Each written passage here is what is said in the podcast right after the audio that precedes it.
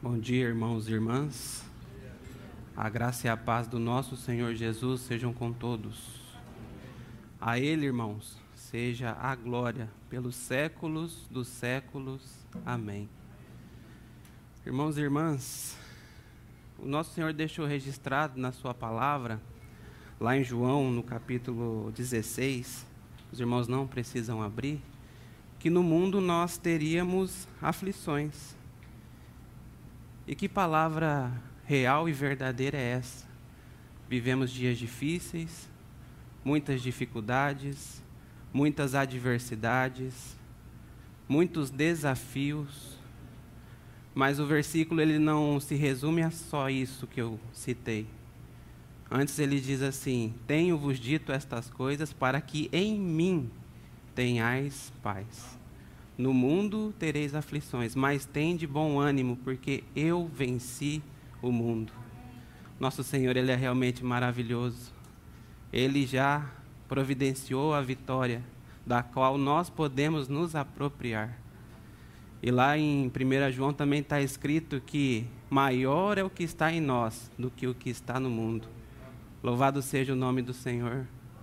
Então, a despeito de todos os problemas e dificuldades que possamos ter, eu penso que a solução é uma só: descansar no Deus Todo-Poderoso que venceu por nós, que providenciou uma vitória verdadeira, uma vitória grandiosa.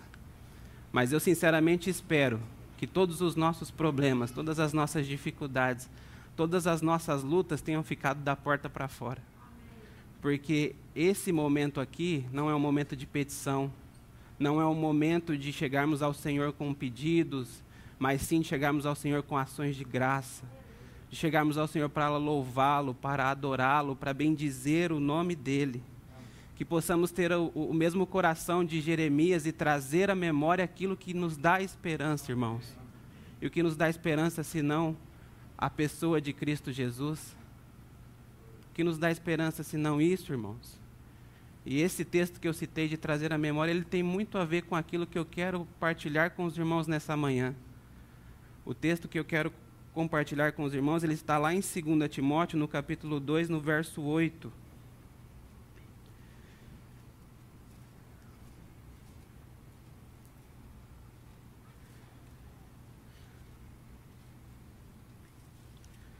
Trazer a memória significa lembrar, né? E aqui, entre outras, entre outros encorajamentos, entre outras orientações que Paulo está dando para Timóteo, ele chega no verso 8 e diz assim: Lembra-te de Jesus Cristo, ressuscitado de entre os mortos, descendente de Davi, segundo o meu evangelho. Eu vou repetir o texto novamente. Lembra-te de Jesus Cristo, ressuscitado de entre os mortos, descendente de Davi, segundo o meu evangelho. O que me chama muita atenção aqui, irmãos, é por que Paulo teve a necessidade de, de encorajar Timóteo a lembrar de Jesus. Nós sabemos que Timóteo era um servo do Senhor, andou muito tempo ao lado de Paulo. Nesse momento aqui, ele serve ao Senhor lá na igreja em Éfeso. Por que dessa necessidade então de encorajar Timóteo a lembrar de Jesus Cristo? Será que teria essa necessidade? Se nós olharmos para a palavra, principalmente para o exemplo do povo de Israel. Nós vemos que essa necessidade ela é verdadeira. Quantas vezes aquele povo experimentou milagres, experimentou algo maravilhoso, algo sublime. No primeiro momento eles criam no Senhor, louvavam, adoravam o nome dele, mas logo se esqueciam e voltavam para as coisas que faziam anteriormente. Aborrecia novamente o nome do Senhor.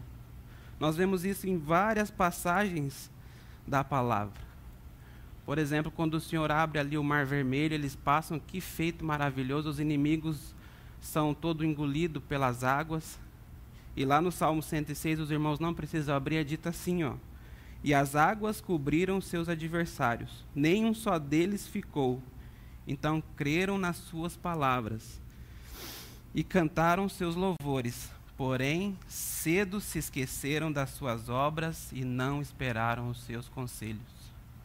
Pouco mais à frente, nesse mesmo salmo, é dito que fizeram um bezerro em Horebe, lembrando-se então do bezerro de ouro, e adoraram a imagem fudida, e converteram a sua glória na figura de um boi que come erva. Esqueceram-se de Deus, seu Salvador, que fizera grandezas no Egito, maravilhas na terra de Cão, coisas tremendas no mar vermelho. Então, irmãos, é fato nós somos um povo esquecido, um povo que tem essa facilidade em esquecer das coisas, e principalmente das coisas gloriosas que nós aprendemos. A própria Páscoa, quando foi instituída, foi instituída para que o povo pudesse se lembrar das maravilhas que Deus havia feito com relação ao povo cativo lá no Egito. A própria ceia, quando o Senhor instituiu ela, também foi feita com esse propósito ele diz assim: Fazer isto em memória de mim. E é isso que estamos fazendo aqui nessa manhã. Então é fato que nós precisamos ser lembrados, tal como Timóteo, das maravilhas e das misericórdias que o Senhor fez em nosso favor. E esse texto que eu li aqui com os irmãos, lembra-te de Jesus ressuscitado de entre os mortos, descendente de Davi, segundo o meu evangelho. Ele é uma síntese do que cremos, irmãos. Ele é uma síntese do evangelho.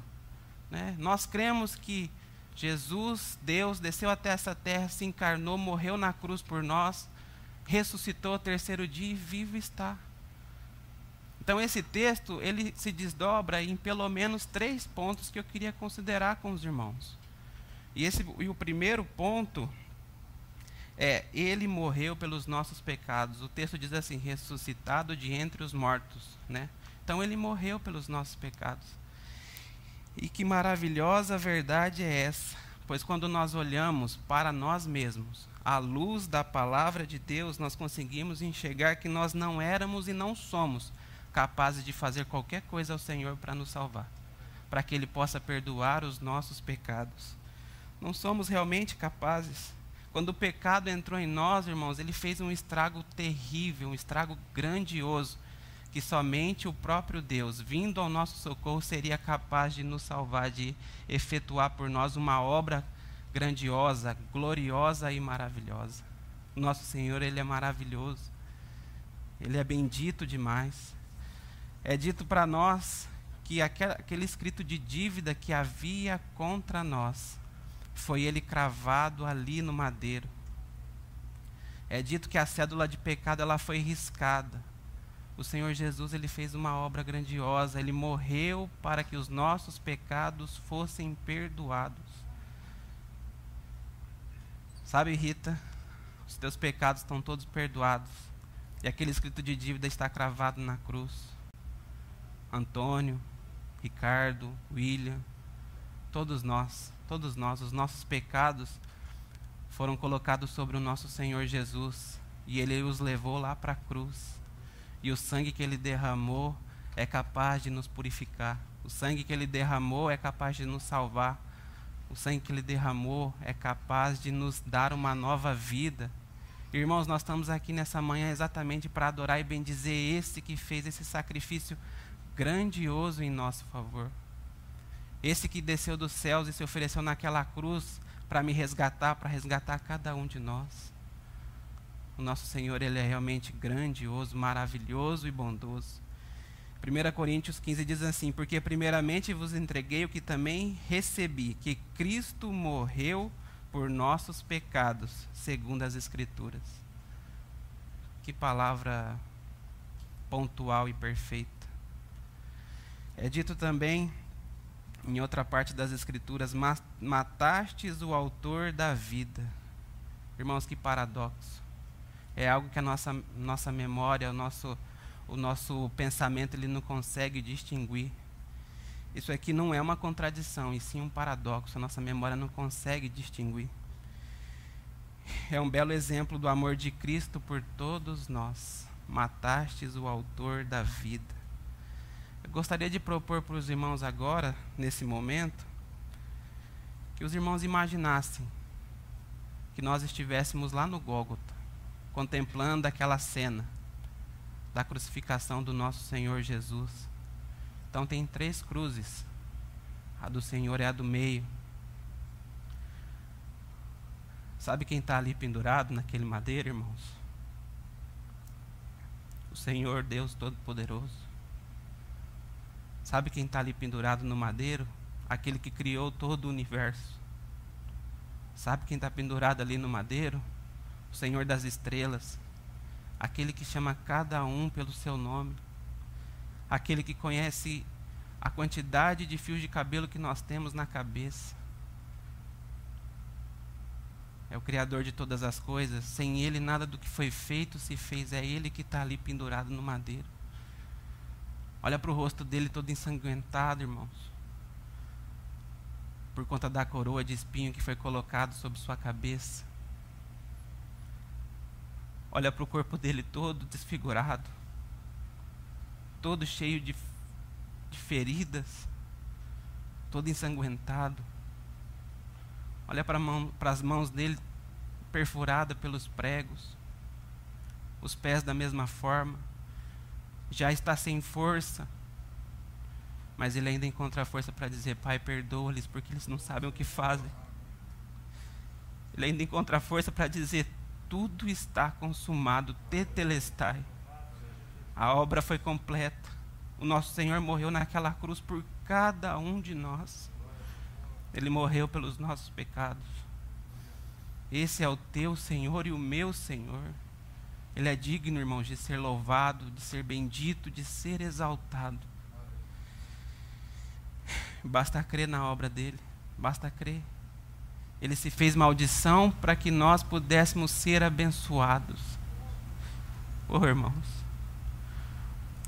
Não é algo pequeno, não, irmãos. É grandioso demais. O Senhor do universo morrer pelo meu e pelo seu pecado. Ele é digno, ele é digno de todo louvor, de toda honra, de todo poder, de toda majestade e assim será pela eternidade. Amados, que, que, que maravilhoso será quando chegarmos aquele dia e pudermos contemplá-lo face a face. Mas enquanto esse dia não chega, temos essa preciosa oportunidade de podermos contemplá-lo nesses elementos, no pão e no vinho, de poder erguer as nossas vozes e adorar o nome dele, bendizer o nome dele. Nosso Senhor, ele é riquíssimo em misericórdia. Oh, louvado seja o nome do Senhor. Segundo ponto que eu queria destacar daquele texto, o texto diz assim que ele é ressuscitado de entre os mortos. Ou seja, o ponto é, ele ressuscitou e vivo está.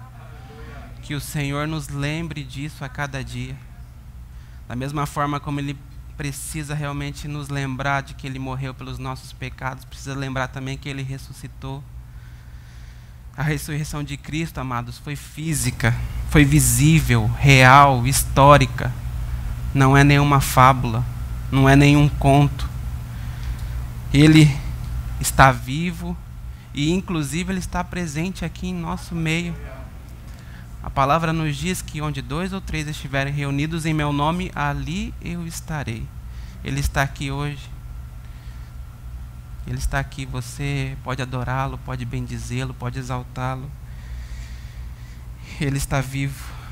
E no livro de Apocalipse diz que ele passeia no meio da sua igreja. O nosso Senhor é um Senhor que é vivo e não morto, irmãos.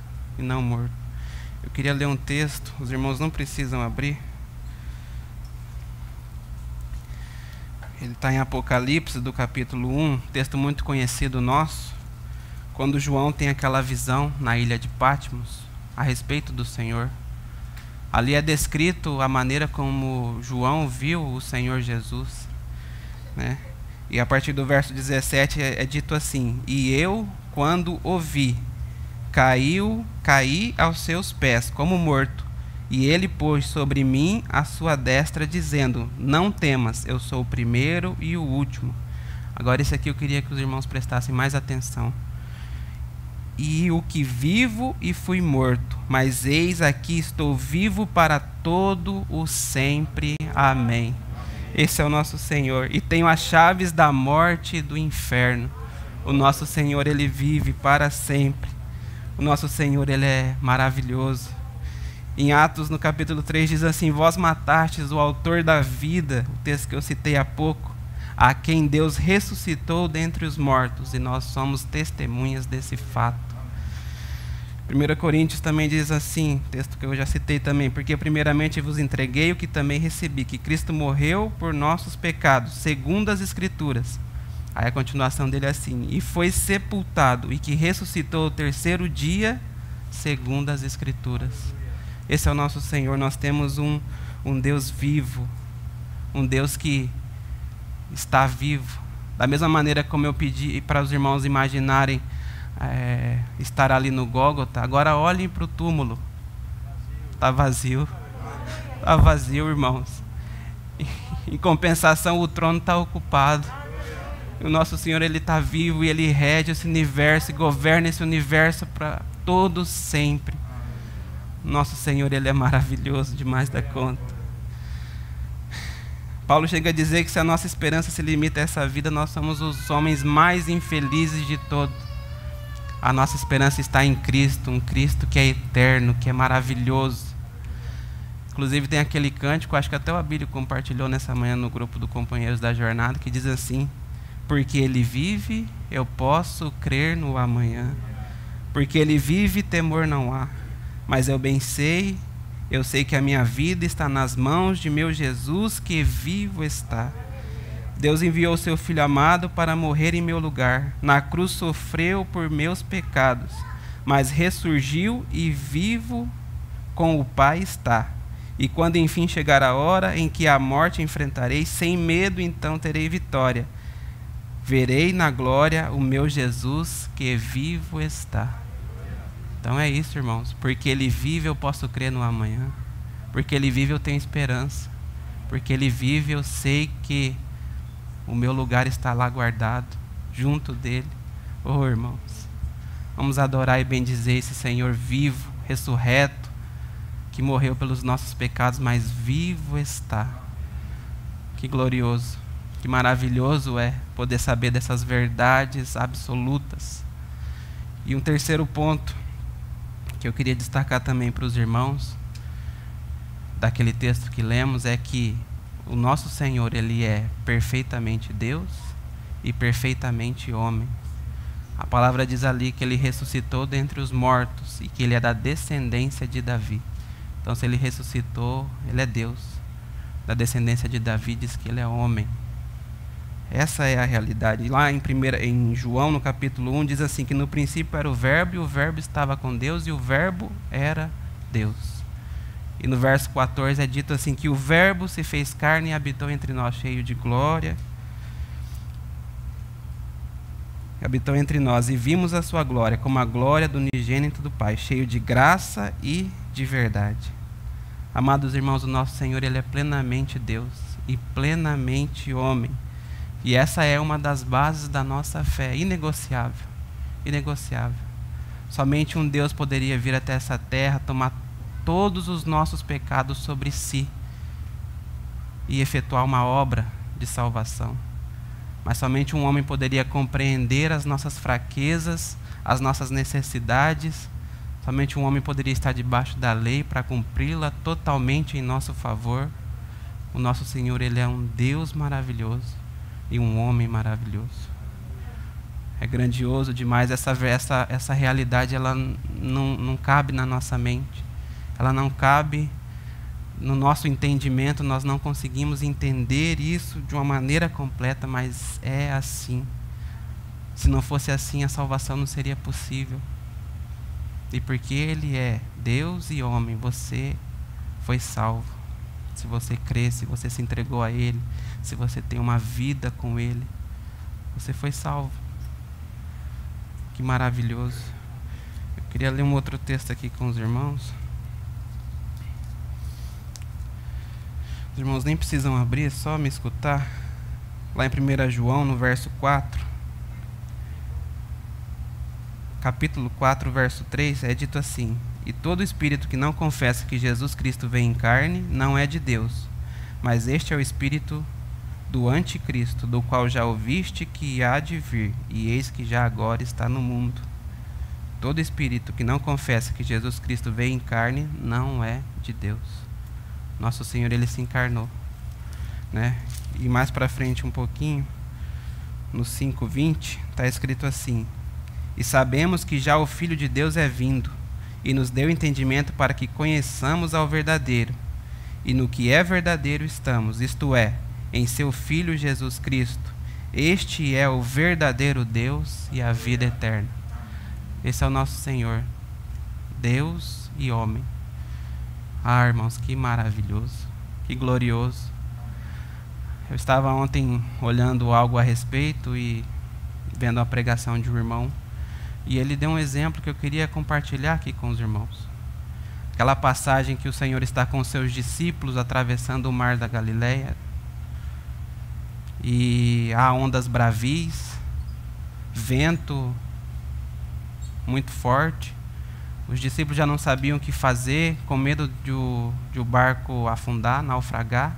Vão acordar o Senhor que estava dormindo lá na proa tranquilamente.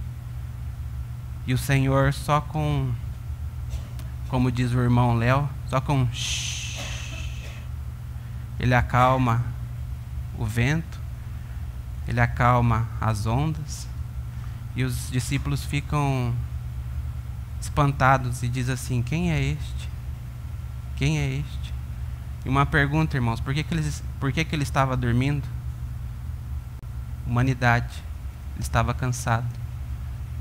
Mas o gesto que ele fez, divindade, Deus, ele acalmou as ondas, ele acalmou os ventos. Cansado, porém onipotente. É a frase de um irmão cansado, porém onipotente. Esse é o nosso Senhor. Que realidade maravilhosa. Que oportunidade que nós temos nessa manhã de poder adorá-lo, bendizê-lo, exaltá-lo. Ele fez por nós uma obra grandiosa, uma obra que nós não conseguimos compreender. Já falei isso algumas vezes, mas Deus, ao nos criar, Ele criou um grande problema para Ele mas Ele nos amou tanto, Ele nos amou tanto que Ele enviou o Seu Filho para morrer por nós naquela cruz, para nos proporcionar um retorno ao Seu caminho. E que obra grandiosa e maravilhosa é essa? Que possamos realmente nessa manhã glorificar o nome dEle, bendizer o nome dEle, porque Ele é digno. Ele é digno de todo louvor, de toda honra, de toda majestade. Santo é o seu nome. Não sei se a gente consegue, Ricardo, porque ele vive. Consegue? Vamos então orar e, na sequência, a gente vai adorar o Senhor. Amado Senhor, nós bendizemos o teu santo nome. Nós queremos glorificá-lo, bendizê-lo e adorá-lo nessa manhã. O Senhor é digno de todo louvor, de toda honra, de todo poder, de toda majestade. Senhor, nós estávamos perdidos em nossos delitos e pecados, mas o Senhor, com mão forte, com braço estendido, veio e nos resgatou, Senhor. Nos colocou os pés sobre uma rocha firme, nos deu esperança, Senhor. O Senhor morreu em nosso lugar, mas vivo está. Louvado e engrandecido seja o teu santo nome. Amém.